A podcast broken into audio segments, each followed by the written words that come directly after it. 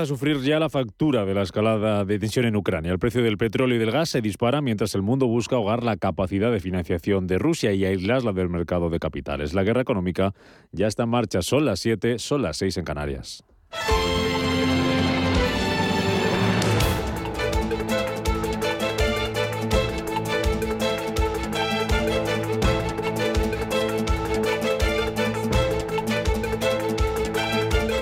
Capital Intereconomía, con Rubén Gil.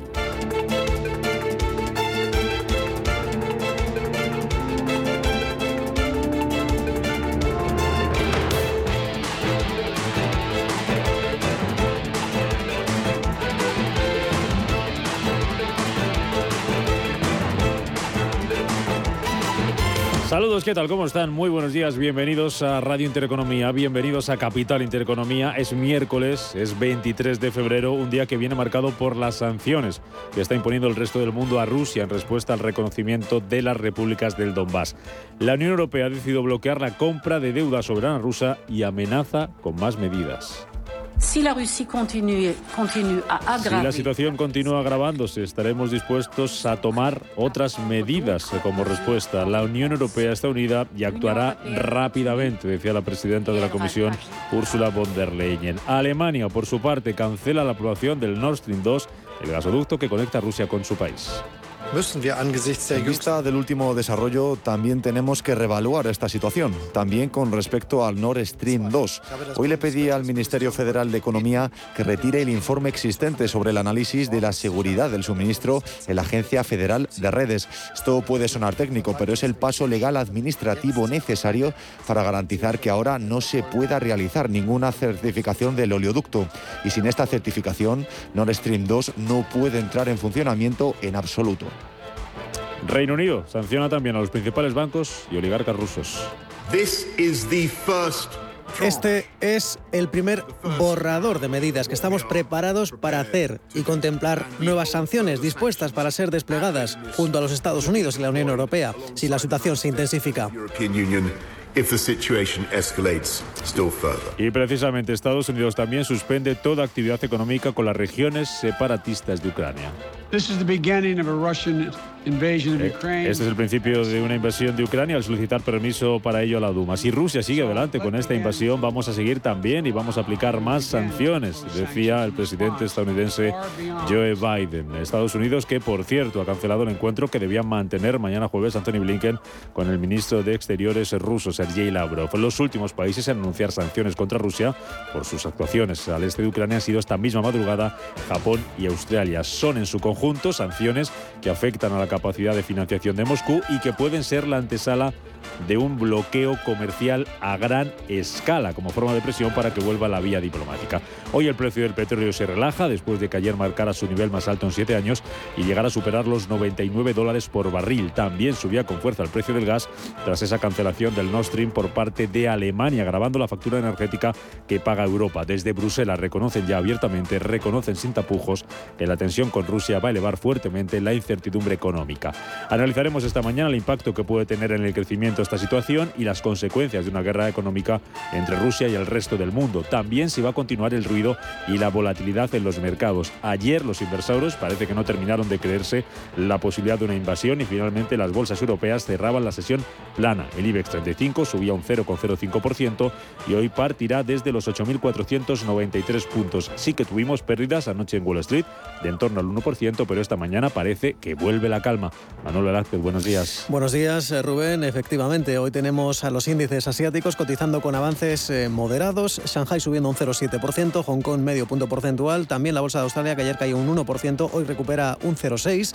Y números verdes también en el Kospi surcoreano. Está registrando avances a estas horas de algo, más de, algo menos de medio punto porcentual. Hoy está cerrado Tokio por festivo. Por cierto, por la parte que nos toca, Japón también va a implementar medidas, sanciones contra Rusia. En este caso, algunas medidas un tanto tibias. En cualquier caso, como decíamos, eh, signo positivo en Asia y los futuros en Wall Street hasta ahora anticipan subidas de medio punto porcentual tanto para el Dow Jones como para el SP500, algo similar hasta ahora en los índices europeos, cotizando con subidas del 0,4% el DAX germano y un 0,3% arriba el FTSE 100 londinense. Y como bien decías, El petróleo se recupera, hoy está más eh, tibio, de momento está plano, sin registrar apenas movimientos. El futuro de crudo Brent de referencia en Europa, 93,8 dólares y después de haber cosechado cotas, las cotas más altas en los últimos siete años, ahora mismo está, vuelve a estar por debajo de los 92 dólares el barril de crudo ligero, el West Texas. Los inversores que además de estar mirando el precio del petróleo y de estar mirando la decisión geopolítica van a estar pendientes este miércoles de otras referencias como el IPC de enero, que vamos a conocer en la eurozona, o el GFK de clima de consumo de marzo en Alemania, y también de las cuentas que van a presentar compañías como Iberdrola, AENA, Robi, Danone, Barclays. En Estados Unidos lo harán otras como eBay o NetApp. Y además se van a cotizar hoy los resultados que daba a conocer ayer al cierre del mercado Endesa, que mejoraba sus beneficios y batía previsiones el año pasado. Paloma Arnaldos, buenos días. Buenos días. La compañía ganó en 2021 un 3% más que en el ejercicio 2020. Obtuvo un beneficio neto de 1.435 millones de euros en un año marcado por los altos precios registrados por la electricidad en el mercado mayorista. Esta evolución plana fue consecuencia de un deterioro contable de los activos de los sistemas extrapeninsulares, es decir, Ceuta, Melilla y los archipiélagos. Los ingresos se situaron en 20.900 millones, un 22,6% por encima de la cifra registrada hace un año. Desde la compañía dicen que 2021 ha sido un año especialmente complicado, condicionado por las turbulencias en los mercados gasísticos internacionales, que han impactado, dicen, en los precios mayoristas de la electricidad con una subida del 200% de promedio en países como Alemania o España. La energética, además, filial del Grupo le ha propuesto el reparto de un dividendo a los accionistas de un euro con 44 por acción, un 11% más al anunciado en el pasado Día del Inversor. A las 9 de la mañana el mercado va a cotizar estas cuentas de Endesa y una hora más tarde, a las 10, vamos a tener la ocasión de analizarlas aquí en Radio Intereconomía con su director financiero, con el director financiero de Endesa, con Luca Pasa. También en el plano empresarial nos vamos a fijar hoy en Indra porque el gobierno ha dado luz verde a la SEPI para aumentar su participación en la compañía hasta alcanzar el 28% del accionariado. Además va a estar con nosotros esta mañana el presidente de CEPIME, Gerardo Cuerva, con quien vamos a hablar de todo lo que se aprobó ayer en el Consejo de Ministros, esa subida del salario mínimo, la prórroga de los ERTE y el nuevo Fondo Público de Pensiones y les contaremos las novedades de la crisis del Partido Popular. Hoy Pablo Casado se reúne con los varones eh, después de la cascada de dimisiones de la que fuimos testigos ayer. Destacan las de Martínez Almeida como portavoz nacional y la del secretario general Teodoro García Gea, que nada más dimitir se fue a la sexta. Nosotros hemos hecho preguntas durante nuestro mandato, cuando nos llegaba alguna información relevante. Y por tanto, eso es algo que hoy debemos de preguntarnos. Si los partidos políticos hoy no pueden hacer preguntas, pues yo creo que lo mejor es dejarlo. España tiene que preguntarse si los partidos políticos, cuando les llega una información, deben preguntar o deben guardarlo en un cajón o tirarlo en una papelera. Egea, que por tanto no va a estar hoy en la reunión en Génova con los líderes territoriales que piden a Casado que se vaya y que convoque un congreso extraordinario. Todas las miradas se dirigen ya al presidente gallego, a Núñez Feijóo. Como todos somos responsables de la situación, todos debemos estar a la altura de las circunstancias y tenemos que tomar decisiones. Todos, y yo entre ellos. Y estoy convencido que tomaremos y tomaré las decisiones en función de lo que observemos en el partido y en función de lo que el partido le pida a cada uno que haga. La cita en Génova es a las 8 de la tarde. Antes, esta mañana, si no hay sorpresas, Pablo Casado estará en el Congreso en la sesión de control a las 9 al Gobierno. Titulares de la prensa económica, Mario García, buenos días. Muy buenos días, Rubén. El diario Cinco Días lleva la crisis geopolítica en Europa y titula Ucrania inflama la energía. La ocupación de las regiones prorrusas por Putin dispara el petróleo, el gas y las materias primas, mientras Alemania paraliza el gasoducto Nord Stream 2 y se agrava la factura energética del continente. Por su parte, Expansión lleva en portada que habrá fuertes bonificaciones para los nuevos planes de empleo. Las empresas tendrán una rebaja en las cotizaciones de 115 euros por trabajador y mes. Y el diario El Economista titula que la trinchera del IBEX aguanta. Solo dos valores pierden soportes. Tanto Bankinter como Farmamar son los primeros en cederlos y el Brent vuelve a 2014 y llama a la puerta de los 100 dólares. 7 y 9 minutos de la mañana, vamos con las noticias capital. En Radio Intereconomía. Las noticias capitales.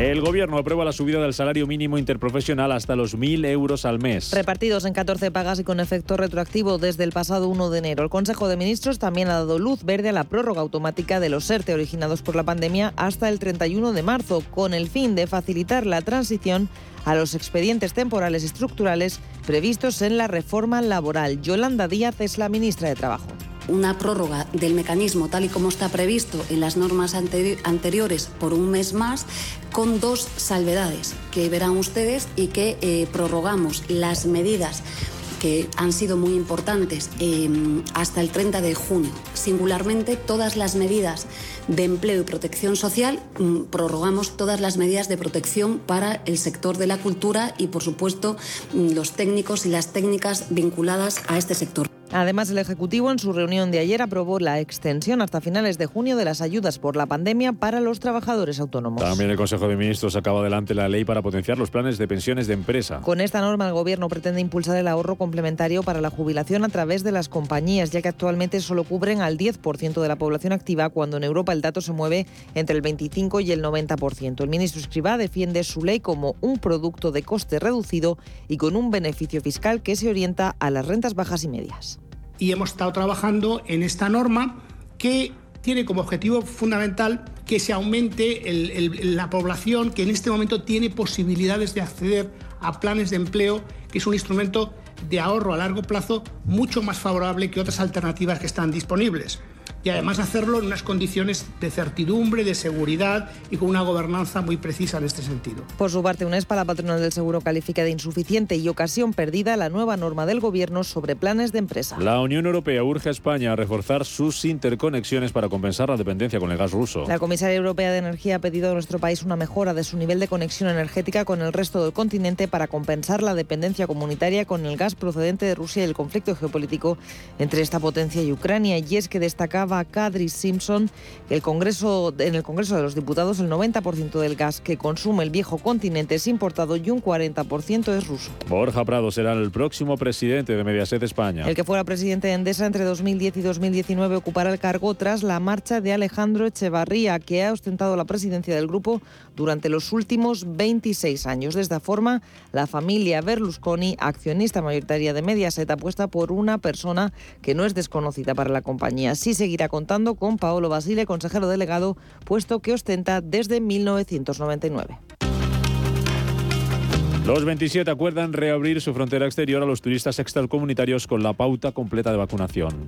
Y algo que permitirá a los viajeros desplazarse a los países de la Unión sin estar sometidos a restricciones adicionales como cuarentenas o test de llegada. Los países del bloque han establecido que se debería levantar las restricciones que pesan sobre los viajes no esenciales a la Unión Europea en el caso de personas inmunizadas con una vacuna aprobada por las autoridades sanitarias comunitarias. Aquí en España la Comunidad Valenciana elimina el pasaporte COVID una semana antes de lo previsto. El presidente de la Generalitat, Ximo Puig, ha anunciado la eliminación del grueso de restricciones por el coronavirus que permanecían vigentes en la autonomía, como es el caso del pasaporte COVID, cuyo uso ha decaído esta misma medianoche, no el 28 de febrero, cuando estaba previsto. Según Puig, estamos ante una nueva etapa, un nuevo tiempo para el que no hace falta mantener las restricciones actuales. Y Alfonso Fernández eh, Mañueco se reúne esta mañana con Vox para afrontar la gobernabilidad en Castilla y León. La reunión entre los equipos negociadores de ambos partidos está convocada a las 11 en la sede de las Cortes de Castilla y León, tras el encuentro fallido del presidente en funciones y el socialista Tudán Camaño, que aspira a formar un gobierno fuerte, estable, en solitario, buscando un pacto parlamentario que facilite su investidura, pero hasta ahora se ha manifestado en contra de que Vox entre en el gobierno.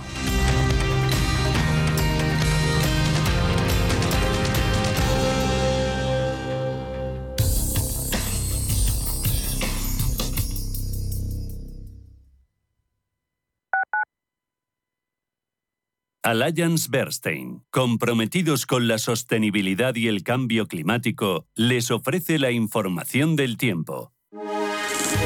Muy buenos días. Por hoy miércoles esperan intervalos nubosos en el norte de Galicia, área del Estrecho y Melilla. Poco nuboso al principio en el resto de la península y Baleares, aunque aumentando intervalos de nubes medias y altas a lo largo del día. Y en Canarias intervalos nubosos con probabilidad de algunos chubascos o tormentas. Por su parte, las temperaturas se mantendrán con pocos cambios, con heladas débiles dispersas en la meseta norte, en torno del sistema ibérico y algo más intensas en Pirineos. Alliance Bernstein, comprometidos con la sostenibilidad y el cambio climático les ha ofrecido la información del tiempo.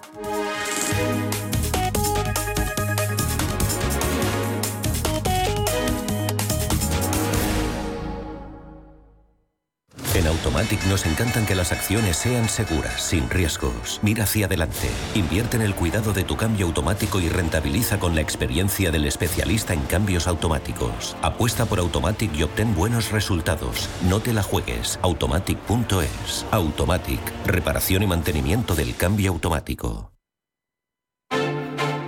Hoy, en Capital Intereconomía.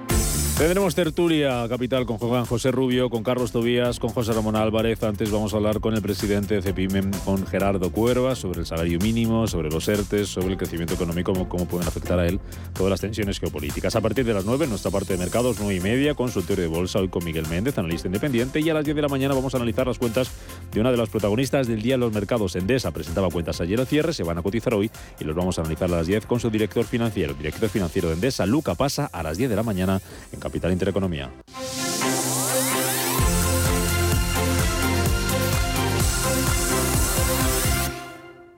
Radio Intereconomía, una excelente plataforma para anunciar tu empresa, con una audiencia exclusiva, con poder adquisitivo medio alto y que sabe lo que quiere.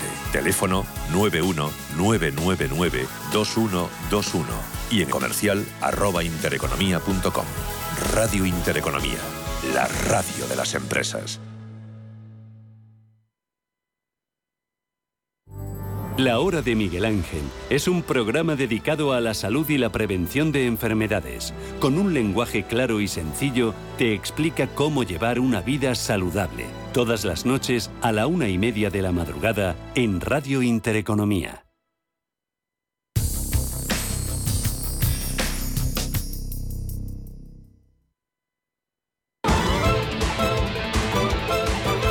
Hola Luz, la tecnológica de energía verde, patrocina este espacio.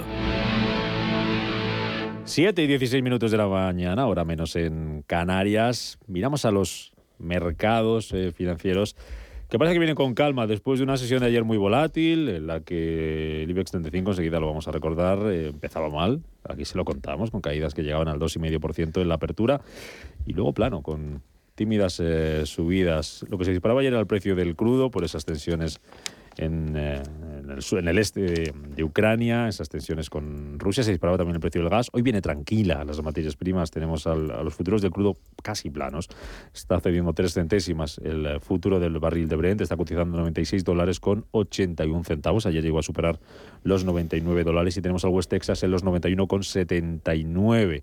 Está cayendo un 0,12% el futuro del barril West Texas. En las plazas asiáticas lo que vemos hoy es calma. Son números verdes, son subidas Parece que la cosa viene tranquila. Manuel Blázquez, buenos días de nuevo. Hola de nuevo, Rubén. Efectivamente, tenemos hoy subidas eh, moderadas en Asia que van eh, del 0,6% que cotiza a estas horas el Hansen de Hong Kong. Eh, números también positivos, aunque moderados. crece un 0,7% el índice de Shanghai, un 0,4% el Kospi surcoreano y el ASX 200 está registrando a estas horas alzas del 0,6%. Podríamos decir que esa batería de sanciones anunciadas al unísono en la Unión Europea, en Estados Unidos, también en Japón, por cierto, enseguida las comentamos, pues parece que el mercado lo interpreta como una señal de que este conflicto se va a solucionar quiera o no quiera Moscú. En cuanto a esas sanciones que ha impuesto a Rusia Japón, va a suspender la emisión de visados para funcionarios de estas dos regiones separatistas, va a prohibir las exportaciones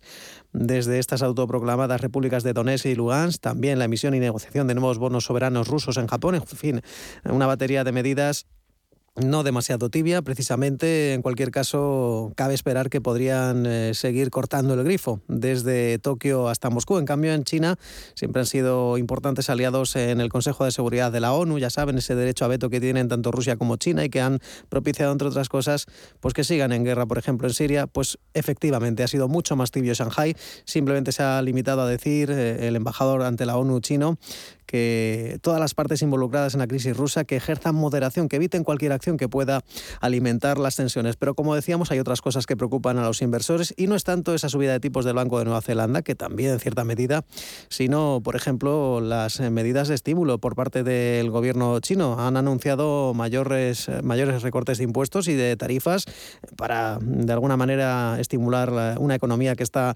en desaceleración y de esta forma se está eh, beneficiando pues, compañías como la fabricante de baterías BID, subiendo un 4,3%, Money arriba un 3%, o el holding Embao, que gana un 4,6% en cuanto a los datos. Eh, poca cosa, hoy hemos conocido la mejora de la confianza empresarial en Corea del Sur, ha subido un punto en febrero, desde 90 a 91, y en cualquier caso, en el frente corporativo también hay que hablar de una empresa india, una compañía de reparto de alimentos, Suigi, que cuenta con el respaldo de SoftBank para recaudar al menos 800 millones de dólares en su salida a bolsa para el próximo año. Dentro de Hong Kong, hoy vemos que Meituan y la biológica, la biotecnológica Buxis lideran las ganancias, suben un 4%. Eh, en el lado de las caídas tenemos al grupo industrial Tetronic eh, que pierde un 4,5%, el Banco de Hong Kong abajo un 3,7% y la división de salud de Alibaba, que pierde un 2,5%. Pues eso es lo que tenemos en tiempo real en eh, Asia, en Estados Unidos. Vamos a mirar a los eh, futuros que vienen también hoy en verde. Y fue donde tuvimos ayer las caídas del 1% al cierre. Mario García, ¿qué tal? Muy buenos días. Eso es, Rubén, muy buenos días. En positivo, ¿verdad? Eso es, como bien dices, en estos momentos los tres indicadores los tenemos en verde. El Dow Jones, por su parte, avanza medio punto porcentual. El SP500 arriba un 0,57% y el Nasdaq tecnológico en verde un 0,76%. Como bien dices, Wall Street está cerrado la sesión del martes a la baja después de que el ejército ruso haya entrado en las regiones de Donetsk y Lugansk, cuya independencia reconoció Rusia este lunes.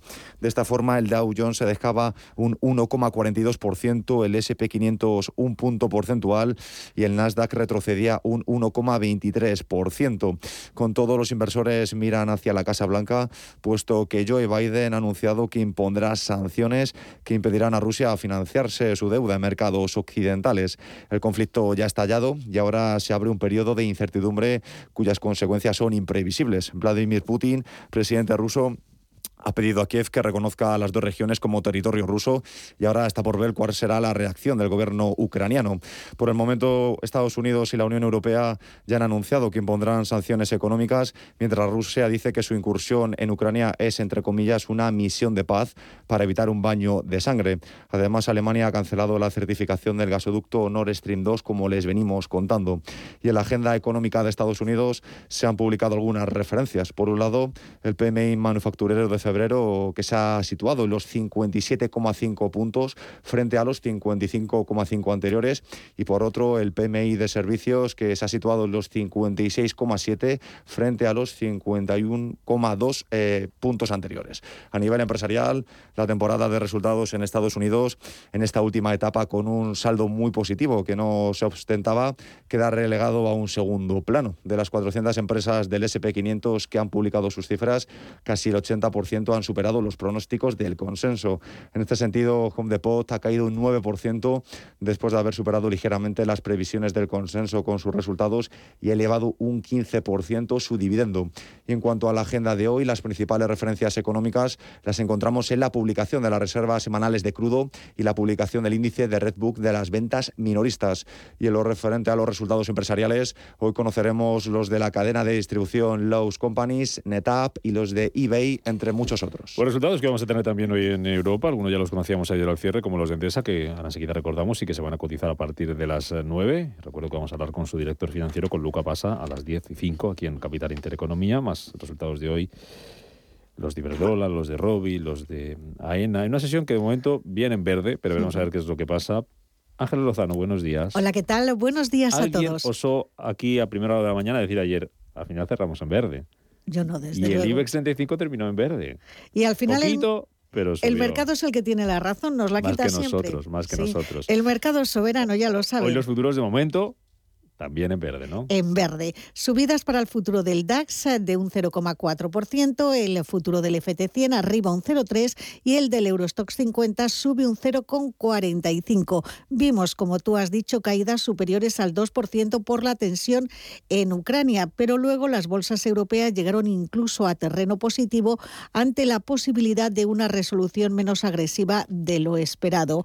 Hoy otra vez las cosas vuelven a complicarse, pero parece que los inversores están aprendiendo a convivir con esa tensión bélica. El IBEX llegó a remontar hasta 300 puntos y cerraba con mínimos avances del 0,05 en los 8.493. Los mejores valores del IBEX al cierre fueron Celnex, gracias a una mejora de recomendación, subía un 4,58%, ArcelorMittal ganaba un 3,2% y Grifols subía un 2,3%. Las mayores caídas fueron para Farmamar, que se dejaba un 4%, Fluidra bajaba un 2% e Inditex perdía un 1,87%. Al inicio de la jornada vimos fuertes ventas en compañías aéreas. IAG llegó a desinflarse un 6%, pero luego remontó de tal manera que cerró con un avance del 1,57. Enagas publicaba resultados y mm, cerraba en bolsa con un recorte del 0,68%. Y el resto de las bolsas europeas también lograba superar las presiones bajistas iniciales. El DAX alemán es uno de los índices más sensibles a un conflicto internacional con Rusia y caía un 0,26. Londres, gracias al peso mm, de los valores ligados a materias primas, sumaba un 0,13. París cerraba plano, lo mismo que el MIPTEL italiano. Escuchamos a Juan Esteve, director del Servicio de Estudios de Zona Value, hablar de la situación que tenemos por delante. Entonces yo creo que ahora sí que veríamos quizá un seguimiento por parte de los bancos centrales mucho más exhaustivos de lo que está siguiendo ahora y tomando decisiones paso a paso. Ahora mismo hay unas previsiones que hablaban aquí en el Banco Central Europeo de cara a finales de año poder subir tipos, pero claro, todo esto lleva al traste de una manera bastante importante, ya que el precio de la, de la, de la energía puede subir de una manera notable, lógicamente el precio de la energía en cuanto a la, inflación es un, es un dato relevante y también nos puede tirar al traste pues todo lo que hemos avanzado y tener todavía una inflación mucho más duradera y mucho más alta todavía.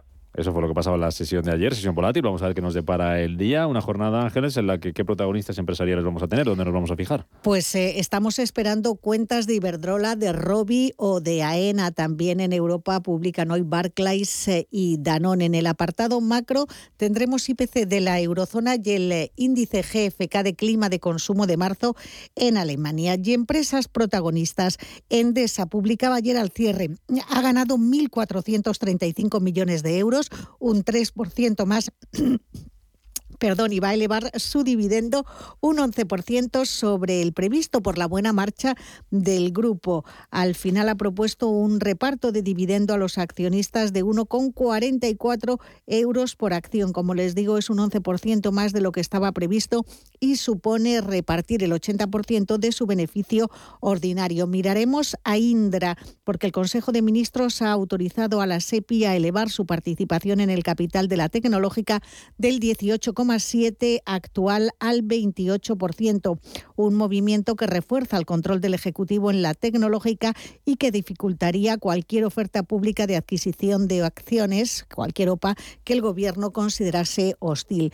Siemens Gamesa es otro de los protagonistas, entra en la eólica marina de Polonia con dos contratos por 1.440 megavatios. Realia presentaba también ayer al cierre, obtuvo en 2021 un beneficio atribuible de 50 7,8 millones de euros. Es multiplicar por más de 27 lo conseguido en el ejercicio anterior. Las nuevas promociones y el fin de las provisiones están detrás de esas cifras. Y Mediaset, con un nombre propio, es otra de las compañías que tiene previsto presentar hoy resultados. Será al cierre. Borja Prado va a ser el nuevo presidente de Mediaset España tras la salida de Alejandro Echevarría de un puesto que ha ocupado durante 26 años, desde 1996. Pues todo eso y hoy en los mercados, 7 y 28 minutos de la mañana, ahora menos en Canarias. Hola Luz, la tecnológica de energía verde, ha patrocinado este espacio. Número uno mundial en el ranking ESG de compañías eléctricas. Marca mejor valorada del sector. Primera opción del consumidor a la hora de contratar electricidad. ¿Y ahora? Ahora en Hola Luz lideramos una revolución para transformar 10 millones de tejados en energía 100% verde para el mundo. Es la revolución de los tejados. Hola Luz. Un banco que cuenta con la experiencia de su equipo pero está libre de herencias es singular. Un banco que, además de sólido, es ágil, es singular. Un banco que utiliza la tecnología para entender a sus clientes, pero que sigue abriendo oficinas y contratando banqueros, es singular. La nueva banca privada es singular. Singular Bank.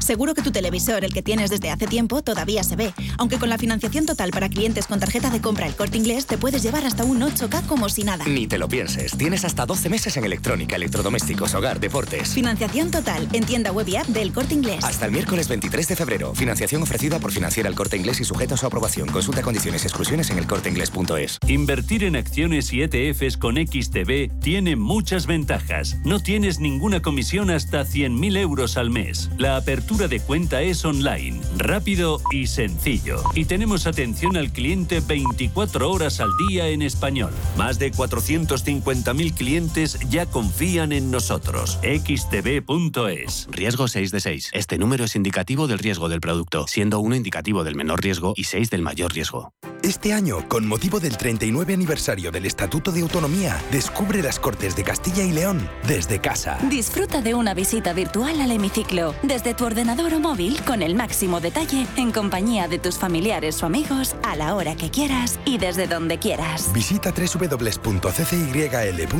y descubre cómo. Cortes, de, Castilla, y León. ¿Quieres saber más acerca del hidrógeno? H2 Intereconomía te cuenta las últimas novedades, avances tecnológicos y entrevistas de interés sobre este medio energético. Los martes, de 11 y media a 12 de la mañana, H2 Intereconomía, presentado por Rubén Gil, tu espacio semanal sobre el hidrógeno. Porque en Radio Intereconomía apostamos por el sector energético y la energía limpia.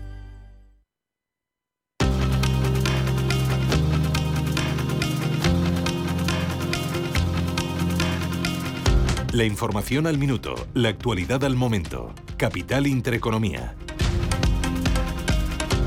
7.31 minutos de la mañana, al menos en Canarias, pendientes de resultados empresariales, acaba de comunicar Robi los estudios a la CNMV, seguida en cuanto los los tengamos al día, al tanto y traducidos, como suele ser en estas ocasiones, se los vamos a contar, les vamos a dar un avance de esas cuentas que ha presentado Robi, también a la espera de las de Iberdrola. Vamos con más noticias. Otra empresa, Nagas, considera que España puede tomar más medidas ante el impacto de la paralización del proyecto del gasoducto Nord Stream 2, una infraestructura estratégica para trasladar suministro de gas desde Rusia a Alemania. El presidente de energética, Antonio Orden, señala que nuestro país tiene capacidad para garantizar el suministro si fuera necesario. La Asociación Española de la Banca tendrá su primera presidenta a partir del 5 de abril. Alejandra Quindelán, directora del Servicio de Estudios, Políticas Públicas y Relaciones Institucionales del Santander, sustituirá a José María Roldán tras ser propuesta para ocupar la presidencia de la patronal por los principales bancos. Quindelán ha sido consejera de Santander Argentina y trabajó como consultora para el Banco Mundial. La Confederación Española de Agencias de Viajes, eh, el presidente de la Confederación Española de Agencias de Viajes, Carlos Garrido, celebra la prolongación hasta el 31 de marzo de los ERTE originados por la pandemia que se aprobaban ayer en Consejo de Ministros. Las agencias de viajes eh, celebramos el que se haya prolongado la duración de los ERTES eh, por COVID durante un mes más, porque es el tiempo que necesitamos para que se active el reglamento del mecanismo red, que es la fórmula que mayor protección le da tanto a las empresas con exoneraciones elevadas como para los trabajadores que también ven en esa fórmula la mejor cobertura. La facturación de la industria se dispara un 16,2% en 2021, su mayor avance desde el año 2002. Además, según el INE, las ventas del sector servicios suben un 15,8%, el mejor dato desde el año 2000. De esta forma, las ventas de la industria retoman las subidas anuales después de que en 2020 se hundieran un 11% por la llegada de la pandemia. La Comisión Nacional del Mercado de Valores calcula que en torno al 33% de las sociedades de inversión, la SICAF, seguirá tributando al 1%, mientras que el 50% de estas, el equivalente al 37% del patrimonio total, serán liquidadas. PSOE, PP, Vox y Ciudadanos han tumbado la proposición de ley de Unidas Podemos para impulsar una empresa de energía pública con la que gestionar las instalaciones de generación hidráulica que fueran caducando. La iniciativa pasaba por crear un registro público para planificar esa recuperación impulsar con ella nuevas instalaciones y coordinar la empresa con otras comercializadoras públicas.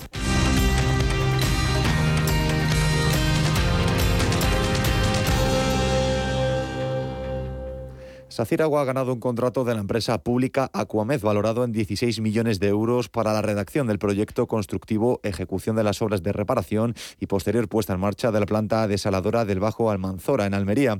Se trata de unas instalaciones que FCC concluyó en 2012 y por las que esta compañía todavía tiene pendiente la liquidación de las obras debido a una riada que produjo importantes daños materiales a la infraestructura. Si estás escuchando este anuncio al volante de un GoTo, ya sabes que es la forma más barata, rápida y sostenible de moverte por Madrid. Coche, patinete y moto en una sola app. Busca tu plan y llévate 10 euros de regalo al darte de alta con el código GoTo10. Tengo GoTo, tengo todo. En Santander Private Banking sabemos que ser un número uno conlleva la responsabilidad de conseguir unos resultados únicos. Por eso, como hace Rafa Nadal en cada punto, trabajamos con un modelo de asesoramiento especializado buscando la excelencia para nuestros clientes, lo que nos ha llevado un año más a ser reconocidos como la mejor banca privada de España por la prestigiosa revista Euromoney. Santander Private Banking y Rafa Nadal, el compromiso de ser un número uno. Seguro que tu lavadora, la de siempre, todavía lava, aunque con la financiación total para clientes con tarjeta de compra El Corte Inglés te puedes llevar una que además ahorre luz y agua como si nada. Ni te lo pienses, tienes hasta 12 meses en electrónica, electrodomésticos, hogar, deportes. Financiación total en tienda web y app del Corte Inglés. Hasta el miércoles 23 de febrero. Financiación ofrecida por Financiera El Corte Inglés y sujeta a su aprobación. Consulta condiciones y exclusiones en elcorteinglés.es. ¿Estás harto de bajas rentabilidades? ¿No quieres seguir pagando altas comisiones a tu banco o gestora? Finicens es la solución perfecta para gestionar tu patrimonio. Traspasa tus fondos de inversión a Finicens y podrás obtener una mayor rentabilidad. Infórmate en el 910-483-004 y en finicens.com. Finicens, especialistas en inversión indexada. En Radio Intereconomía nos adelantamos al futuro y estrenamos My Economy. My Economy es una iniciativa que da voz a los nuevos mercados y tendencias de la era digital. De lunes a viernes y de 3 a 4 de la tarde, My Economy, con distinto protagonismo cada día. La fábrica de inversores, Bitcoin Markets, Enclave Startup, Madrid Innova, Ecosistema Digital, My Economy, en Radio Intereconomía. El futuro es ahora.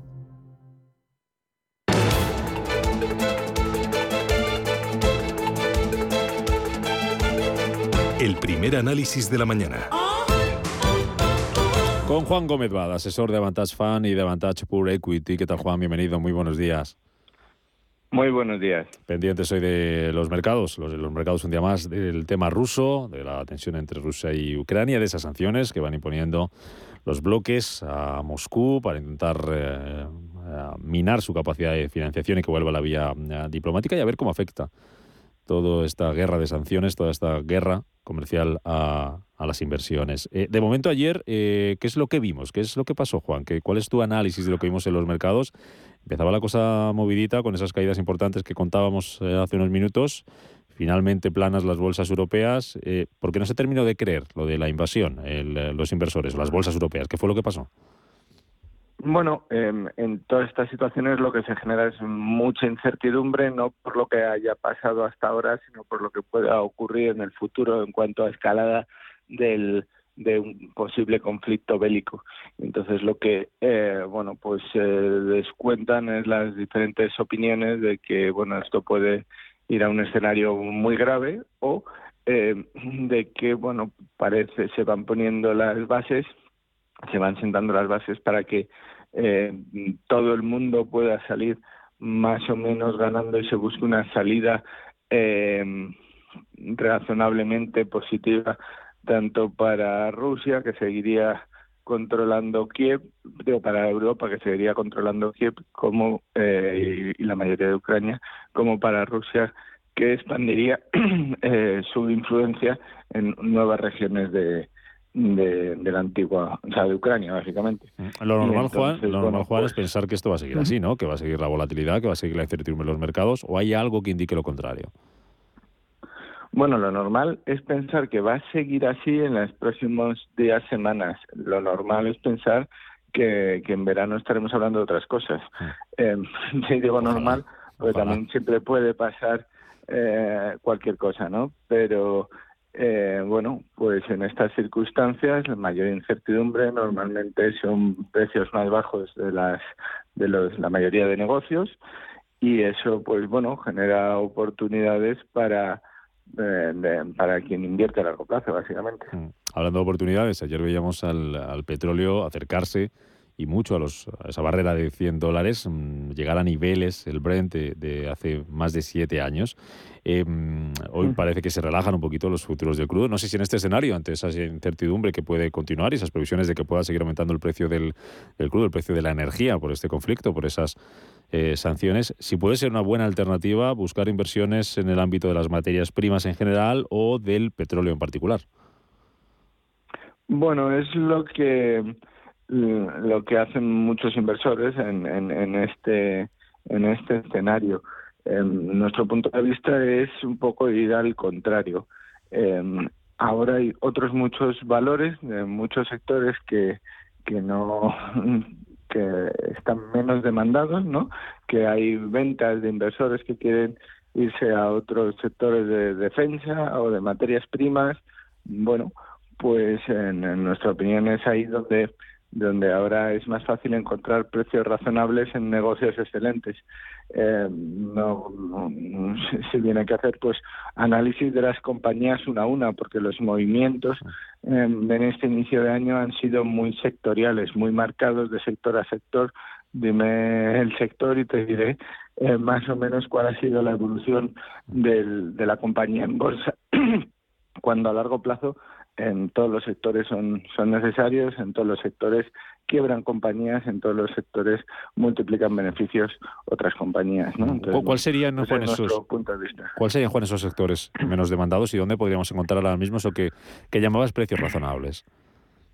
Bueno, pues en, en tecnología, eh, en las empresas de mayor crecimiento, empresas que crecen a ritmo del 30-40%, que por, por ver un, grupo de, de esas, índices donde hay muchos representantes de, esa, de esas compañías que hasta ahora estaban subiendo mucho, como puede ser el Nasdaq, eh, en, hay muchas empresas que han caído desde, desde hace tres, cuatro meses eh, más de un 50%. Bueno, pues ahí hay compañías que de verdad han empeorado sus perspectivas de negocio.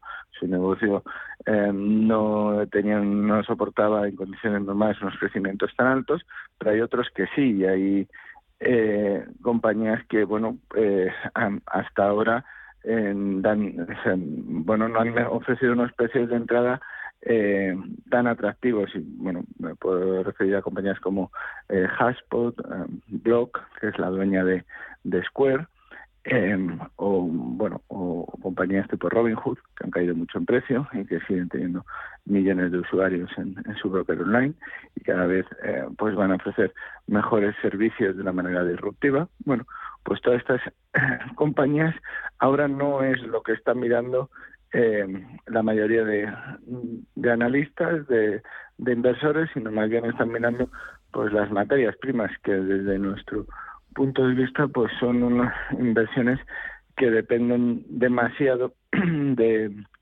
un único dato del precio del, del producto al cual venden eh, lo que producen y estimar eso a muy largo plazo es algo muy complicado. Cuando entran en momentos depresivos, pues caen muy fuertemente.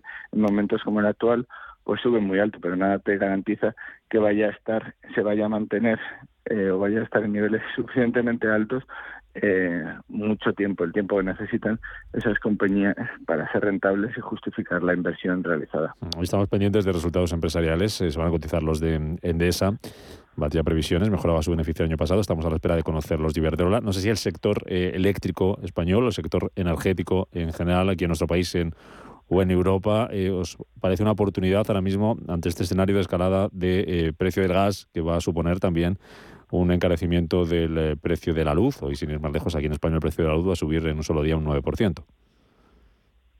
Mm, bueno, es un sector eh, atractivo que ahora mismo está generando unos resultados eh, muy buenos. Em, sin embargo, bueno, yo desde nuestro punto de vista creemos que eso está eh, ya bastante recogido en las valoraciones y son pocas las compañías que, que ofrecen ventajas competitivas em, respecto a, a otras eh, y, em, y no simplemente se dejan llevar por los por los precios de, de la electricidad o por el momentum de, del ciclo y en este sentido nosotros eh, pues no tenemos demasiada exposición en los fondos Avantage ni Avantage Fund ni Avantage Speed Equity tienen demasiada exposición a, al sector eléctrico. Mm, ¿En, qué tenéis más exposición ahora mismo? ¿En qué, en qué os estáis eh, fijando más? O si no se ha visto algún cambio pues, con, toda esta incertidumbre, esta volatilidad. Sí, las, en, en pares posiciones pues eh, siguen estando Tesla, que consideramos que sigue teniendo un crecimiento alto y ahora está en unos precios mucho más atractivos. Está Renta 4, que crece eh, muy eh, que sigue creciendo y arañando cuota de mercado en el en, en el sector de, de, gestión de, activos eh, para particulares, ¿no? de banca de inversión para particulares y em, bueno en compañías tipo Eurofoods, Banca Sistema y, bueno eh, en, en, sectores más em, menos en boca de todo el mundo, em, excluyendo Tesla de las que puedo decir, pero compañías con una alta alineación de intereses entre directivos y accionistas y que todos los años ganan cuota de mercado eh, en casi en cualquier escenario. Además, eh, consideramos que cotizan a unos precios eh, razonables con su capacidad de generar beneficios. Es un poco lo que lo que buscamos y, y en eso seguimos. Los cambios recientes de cartera, me preguntabas, van más relacionados con, con las compañías con los nombres que, que comentaba al principio, con han entrado Haspot, ha entrado eh, eh, la dueña de Square, y, y bueno, Robin Hood, ¿no? Mm. Esos quizás sean los las últimas eh, entradas que no, pues no, de los últimos meses, y, bueno, eh, eso es un poco lo que nuestra, nuestra visión, ¿no? Nosotros invertimos en compañías a, a a, largo plazo, por sus perspectivas de crecimiento a largo plazo, y estos movimientos, pues si hacen algo, es eh, permitirnos entrar en mejores precios. Mm, bueno, pues eso es eh, lo que tiene en cartera Vantage eh, ahora mismo. Juan Gómez Bada, asesor de Vantage Fund y de Vantage Pure Equity. Estaremos muy atentos a resultados que conozcamos. Dato de IPC hoy también va a ser importante en la eurozona, a ver si no nos da ningún, ningún sobresalto, aunque sin duda la, la vista se nos va a seguir yendo hacia el tema ruso. Gracias, Juan. Hasta otra, cuídate. Muchas gracias. Hasta ahora. Más es incorporar inteligencia artificial e innovación tecnológica a las inversiones. Mucho más es añadir a esa innovación la experiencia de 35 años dedicados a la inversión y a los inversores. En Renta 4 queremos ofrecerte mucho más. Por eso evolucionamos, para que no tengas que elegir. Más experiencia, más innovación. Renta 4 Banco. ¿Quieres más? El mejor flamenco te espera en el Teatro Real. Ven al Real y descubre cómo su histórico salón de baile se convierte cada mes en un singular tablao con el ciclo Flamenco Real. Un espacio único en Madrid para disfrutar del mejor cante y baile flamenco con grandes figuras como Eduardo Guerrero, Alba Heredia o Kiki Morente. Entradas ya a la venta desde 25 euros. Más información y venta en teatroreal.es. Si mantienes la cabeza en su sitio, cuando a tu alrededor todos la pierden, si crees en ti mismo cuando otros dudan, el mundo del trading es tuyo. Trading 24 horas, un sinfín de oportunidades. Cuando ves la oportunidad, IG. Todas las operaciones conllevan riesgo. 76% de las cuentas de inversores minoristas pierden dinero en la negociación de CFD con este proveedor. Debe considerar si comprende el funcionamiento de los CFD y si puede permitirse asumir un riesgo elevado de perder su dinero. Había una vez un barquito chiquitito había una vez unas vacaciones únicas y había un momento único para reservar. Ahora, reserva ya tu crucero en la semana del crucero de viajes del corte inglés por solo 60 euros, pagando en seis meses y sin gastos de cancelación. Además, con el programa Confianza incluida, tu viaje con total tranquilidad. Financiación ofrecida por Financiera al Corte Inglés y sujeta a su aprobación. Consulta condiciones en viajeselcorteinglés.es.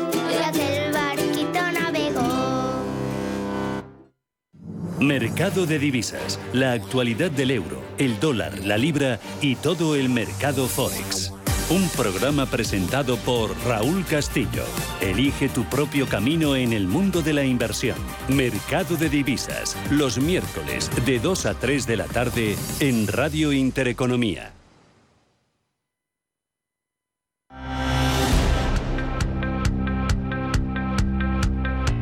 En Capital Intereconomía, información, opinión y análisis. Siempre rigor. Son las 7 y 49 minutos de la mañana, ahora menos en Canarias. Es el momento de mm, echar un vistazo a los periódicos para ver qué están contando este miércoles, eh, día 2 de. Eh, día 23 del 2, 23 de, de febrero. Principales cabeceras, empezamos con la prensa nacional, Diario El País, titular, a cuatro columnas. Casado deja caer a Egea ante la cita clave con los varones. Dice además que Almeida y Levy dimiten en medio de una catarata de deserciones en su equipo y que el líder del Partido Popular, Raúl Afín, le dijo no sé por qué me tengo que marchar. No he hecho nada. Dice además que Anticorrupción investiga la comisión del hermano de Ayuso por las mascarillas. En clave económica, Titula el país que el gobierno prevé acumular en el fondo de los ERTE hasta 23.000 millones eh, de euros y en eh, el conflicto ruso, también destacado en la portada del país, Estados Unidos y la Unión Europea castigan a Rusia con sanciones por la agresión a Ucrania. La portada del diario El Mundo, Casado rompe con Egea en busca de una salida digna, dice, y entre comillas, convoca un congreso extraordinario y prescinde de su número dos tras el asedio de los varones y los eh, diputados. Añade también que Feijó nombrará un portavoz y sopesa ir al Senado para enfrentarse eh, con Sánchez. En cuanto a Rusia, titular del mundo, Putin prepara al ejército para actuar en el exterior e ignorar las sanciones y completa esta información diciendo que Occidente penaliza la economía rusa y Berlín frena el gasoducto que le une directamente con Moscú. Portada ABC, foto para eh, Pablo Casado en el Congreso, donde es una sorpresa, y estará a las 9 la sesión de control al eh, gobierno. Dice que Casado convierte su salida en una agonía. Entrega a García Gea tras el abandono de su núcleo duro y espera a la celebración eh, el martes de la Junta Directiva para delegar sus responsabilidades. Lleva también ABC a su portada, el editorial, el titular al menos, una espera larga e innecesaria, es lo que dice ABC. Y en la portada de la, eh, de la razón eh, la foto para Ayuso y para Feijó, candidatura única y gestora con cuota de todos los varones. Dice que Casado decidirá su futuro tras escuchar hoy la opinión de los dirigentes territoriales y que Teodoro García Gea se sacrifica y dimite como secretario general del Partido mm, Popular. Declaraciones de Feijó, cuando vea el partido en peligro, ahí estaré. Dice que el Partido Popular espera integración y un proyecto alternativo a Vox. Eh, titula también la razón por el lado ruso, Occidente castiga a Putin, impasible, que consigue sus objetivos y lo completa con esa decisión de Alemania de bloquear el gasoducto Nord Stream 2. Dice también la razón que Escribá lanza su plan de pensión de empresa sin el apoyo empresarial, que la Fiscalía, por cierto, no ve indicios de delitos sobre Ayuso en los contratos y un asunto más eh, en la portada de la razón, ofensiva autonómica para acabar con las cuarentenas. La prensa económica, completamos lo que contábamos a las 7. ¿Qué está contando esta mañana Mario García? Hola de nuevo Rubén, buenos días. Pues eh, el cinco días lleva en portada la crisis geopolítica en Europa y titula Ucrania inflama la energía.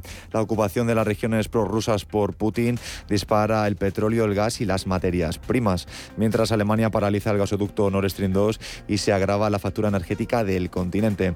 Recogemos un titular más de cinco días que dice que el gobierno quiere el 28% de Indra para reforzar proyectos de defensa. De esta forma, el Consejo de Ministros autoriza a la SEPI a elevar su paquete accionarial del 18,7% al 28%. Continuamos con el diario Expansión, que titula que habrá fuertes bonificaciones para los nuevos planes de empleo. Las empresas tendrán una rebaja en la cotización de 115 euros por trabajador y mes. Y recogemos un titular más. CaixaBank dispara su capitalización bursátil, 6.191 millones más en 2022. Escala a seis puestos tras acaparar más del 36% de los 17.129 millones de capitalización que los cinco bancos del IBEX ganan desde el 3 de enero. Santander por su parte, suma 5.913 millones. Y acabamos este repaso de la prensa económica con el diario El Economista, que lleva una foto muy grande de unos tanques y titula La trinchera del IBEX aguanta. Solo dos valores pierden soportes. Tanto Bankinter como Farmamar son los primeros en cederlos. El Brent vuelve a 2014 y llama a la puerta de los 100 dólares. Y recogemos otro titular. La Unión Europea quiere aislar a Rusia del mercado de capitales. Eh, de esta forma prepara sanciones contra los bancos que financian las operaciones militares en Ucrania. Y vamos ya con la prensa internacional. Todas las miradas están puestas en el conflicto geopolítico. Por su parte, el Reino Unido, el The Times, lleva en portada que el premier Boris Johnson confirmó ante el Parlamento una batería de sanciones contra cinco bancos rusos y tres oligarcas como represalia por la violación de la integridad territorial de Ucrania que verán congelados sus activos en el Reino Unido. Este es el primer tramo de lo que estamos dispuestos a hacer, advirtió Johnson. Impondremos nuevas sanciones junto a la Unión Europea y Estados Unidos eh, cada vez más. El líder de la oposición laborista, Keir Starmer, apoyó las primeras sanciones, pero advirtió que el gobierno británico debe ir más allá en respuesta al comportamiento errático, violento y autoritario del presidente ruso. Continuamos en Francia. Le Monde lleva en portada las palabras de Putin, eh, quien ha achacado este martes la crisis desatada en el este de Ucrania al incumplimiento por parte de Kiev de los acuerdos de Minsk y ha señalado que tras los últimos acontecimientos eh, dichos acuerdos ya no existen. Putin achaca la crisis en Ucrania a este incumplimiento y además ha recordado que dichos documentos, que también fueron firmados por los dirigentes de las autoproclamadas repúblicas de Donetsk y Lugansk, ahora reconocidas por Rusia, ha señalado que en aquel momento no fue fácil conseguir dicho compromiso especialmente tras el atentado terrorista contra uno de los dirigentes de esas repúblicas. Continuamos con la prensa de Alemania. El rotativo financiero Handelsblatt expone que se acerca al final de la temporada de calefacción y la amenaza potencial de Putin con el gas está disminuyendo. Según cálculos de expertos de Bruselas, las reservas de gas en Europa deberían ser suficientes para cubrir la demanda durante el resto de la temporada de invierno sin necesidad de las importaciones rusas.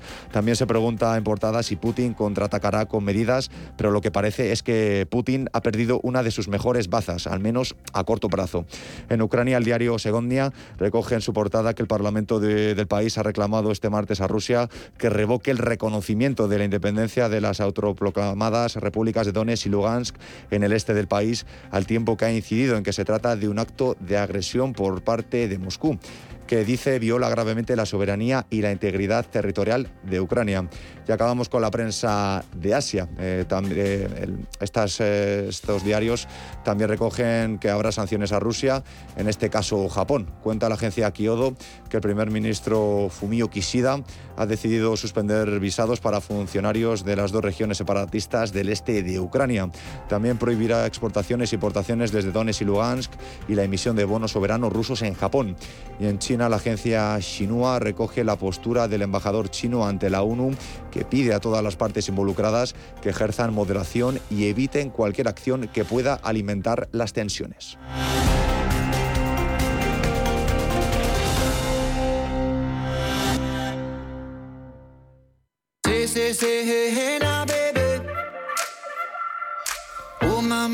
¿Sabía usted que el 7 de junio de 1893 la reina regente María Cristina inauguró el Palacio de la Bolsa de Madrid?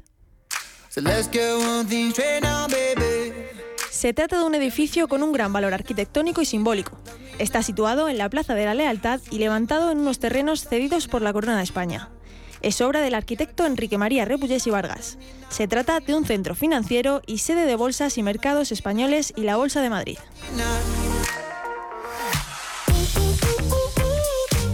Año recibe a más de 65.000 personas que asisten a numerosas reuniones con inversores, salidas a bolsa, actos académicos y otros eventos del ámbito financiero.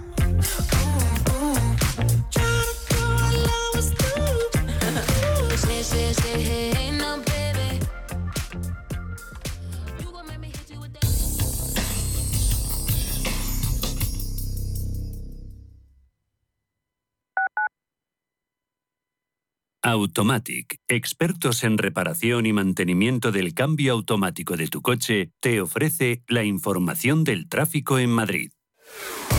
Son las 7 y 57 de la mañana. Conectamos con las pantallas del ayuntamiento para ver cómo está el tráfico en Madrid. Charo Alcázar, muy buenos días. Muy buenos días, Mario. Bueno, pues a esta hora de la mañana tenemos que hablar de dificultades en la gran mayoría de las entradas a la ciudad, comenzando en el norte y destacando la A1, la M11, la entrada también por Avenida de América y por otro lado la prolongación de O'Donnell, conductor izquierdo sentido centro o la Avenida del Mediterráneo, Plaza del Conde de Casal. En la parte oeste también retenciones ya en la A6, en la Avenida de la Memoria, en conexión con la Plaza de Cristo Rey. En todo el arco este de M30, tráfico lento entre Méndez Álvaro y el nudo de Manoteras, al otro lado entre Melancólicos y San Paul de Mar, sentido A6, y varios puntos del interior que se han ido complicando en los últimos minutos. Es el caso ya de la Avenida de Andalucía desde la Glorieta de Málaga, el eje Prado Recoletos, dirección norte, Ocea Bermúdez, José Abascal.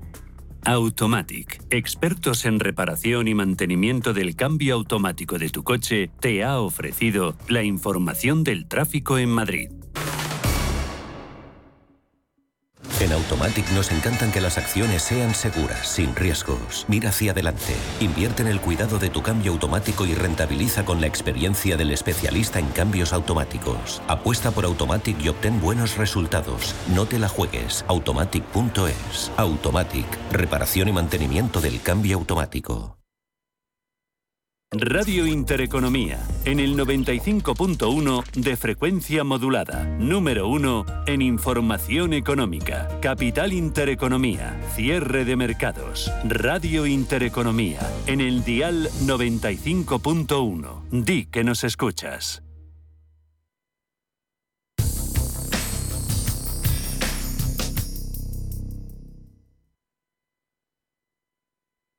¿Está buscando a alguien que valore sus finanzas? ¿O tal vez un financiero que tenga valores?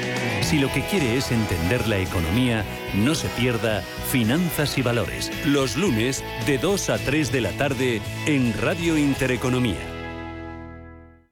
Radio Intereconomía, la radio que dobla su interés.